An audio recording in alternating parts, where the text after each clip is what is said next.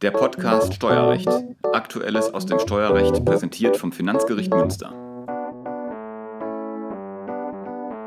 Herzlich willkommen zu einer neuen Folge des Podcasts Steuerrecht. Heute mit Jan Kister, Richter im 9. Senat des FG Münster und stellvertretender Pressesprecher. Hallo Jan. Hallo Christian. Mein Name ist Christian Bohlmann, ich bin Richter im 11. Senat des FG Münster. Wir wollen uns heute mit zwei Themenkreisen befassen.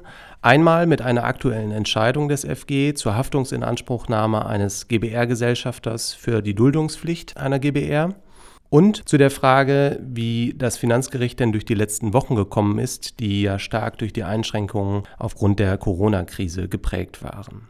Zunächst aber zu der aktuellen Entscheidung. Es handelt sich dabei um eine Entscheidung des 9. Senats, die sich mit der zentralen Frage auseinandersetzt, ob nach der Abgabenordnung die Haftung einer Person für eine Duldungsverpflichtung einer anderen Person begründet werden kann.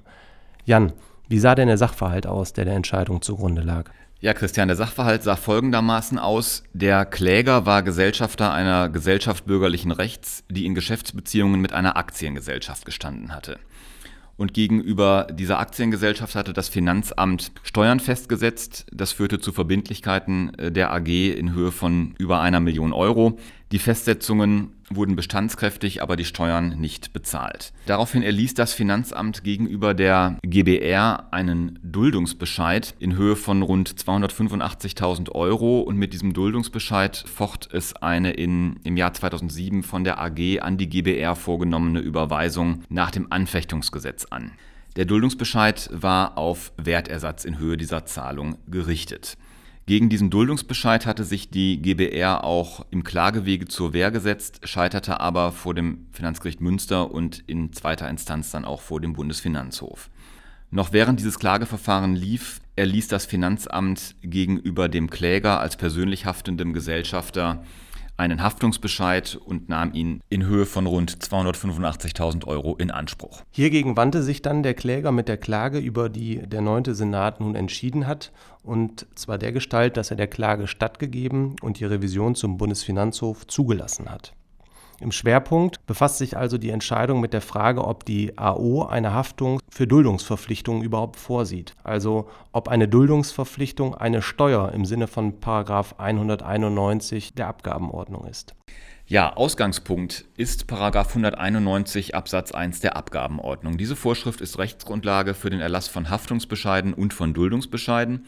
In Bezug auf Haftungsbescheide hat das Gesetz folgenden Wortlaut. Wer für eine Steuer haftet, kann durch Haftungsbescheid in Anspruch genommen werden. Maßgeblich ist also der Begriff der Steuern. Gemeint sind damit Steuern und auch sonstige Ansprüche aus dem Steuerschuldverhältnis im Sinne von 37 Absatz 1 AO. Die Duldungsverpflichtung ist allerdings in 37 AO nicht genannt als Anspruch aus dem Steuerschuldverhältnis. Dem Wortlaut nach scheitert also die Haftungsinanspruchnahme für eine Duldungsverpflichtung. Wie sieht es denn mit einer möglichen analogen Anwendung von 191 AO aus, Jan? Ja, auch hierzu hat sich der 9. Senat Gedanken gemacht, hat aber im Ergebnis der analogen Anwendung der Vorschrift eine Absage erteilt. Dabei hat er zunächst äh, durchaus das fiskalische Interesse des Finanzamts gesehen, auch für Duldungsverpflichtungen eine Haftungsinanspruchnahme vorzusehen, denn es ist für das Finanzamt sehr viel einfacher, einen Haftungsbescheid zu erlassen, als ansonsten auf den Zivilrechtsweg verwiesen zu werden. Allerdings ist der Senat der Auffassung, dass der Gesetzgeber die abschließende Regelung Haftung nur für Steuern sehenden Auges geschaffen hat und es deshalb an einer für eine analoge Anwendung erforderlichen planwidrigen Regelungslücke fehlt.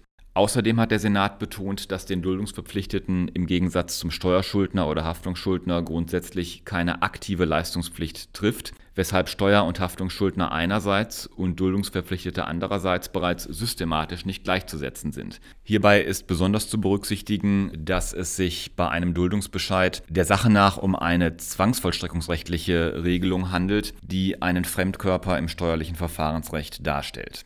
Die Entscheidung des 9. Senats vom 20.11.2019, die unter dem Aktenzeichen 9K 315 aus 17 ergangen ist, können Sie auf der Homepage des Finanzgerichts abrufen.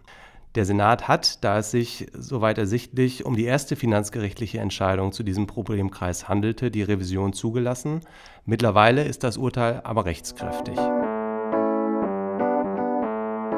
Und damit zum zweiten Themenkreis unseres Podcasts, nämlich der Frage, wie das Finanzgericht Münster durch die letzten Wochen gekommen ist, die ja stark von der Corona-Krise und den damit einhergehenden Einschränkungen geprägt waren. Wie Sie der Homepage des Finanzgerichts haben entnehmen können, war auch der Dienst- und Sitzungsbetrieb im FG Münster eingeschränkt. Seit dem 27.04., also seit Beginn der letzten Woche, ist aber eine Rückkehr in eine verantwortungsvolle Normalität eingeläutet worden. Was heißt das konkret? Das heißt konkret, dass wieder vermehrt Senatssitzungen stattfinden werden und auch die normalen Öffnungszeiten wieder gelten. Alles also wie bisher? Nein, alles natürlich unter Einhaltung der allgemeinen Regeln zum Infektions- und Gesundheitsschutz. Doch auch in der Zeit der Corona-bedingten Einschränkungen konnten am Finanzgericht Münster die anhängigen Verfahren weiter bearbeitet werden. Die Arbeit in den Serviceeinheiten der Senate wurde in wechselnder Belegschaft aufrechterhalten, während den Richtern die Möglichkeit des Homeoffice eröffnet war. In diesem Zusammenhang hat sich die Tatsache, dass am FG die Verfahrensakten schon seit längerer Zeit elektronisch geführt werden, als besonders hilfreich erwiesen. Was bedeutet das für die konkrete Arbeit? Jeder Richter ist mit einem Laptop ausgestattet, mit dem er sich auch von zu Hause aus in die Benutzeroberfläche einwählen kann, die er auch im Gericht abruft.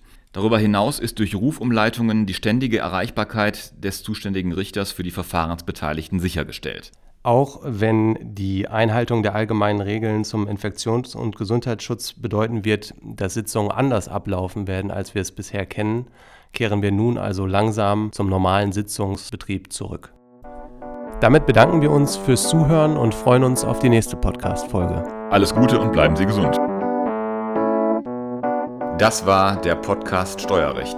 Aktuelles aus dem Steuerrecht präsentiert vom Finanzgericht Münster.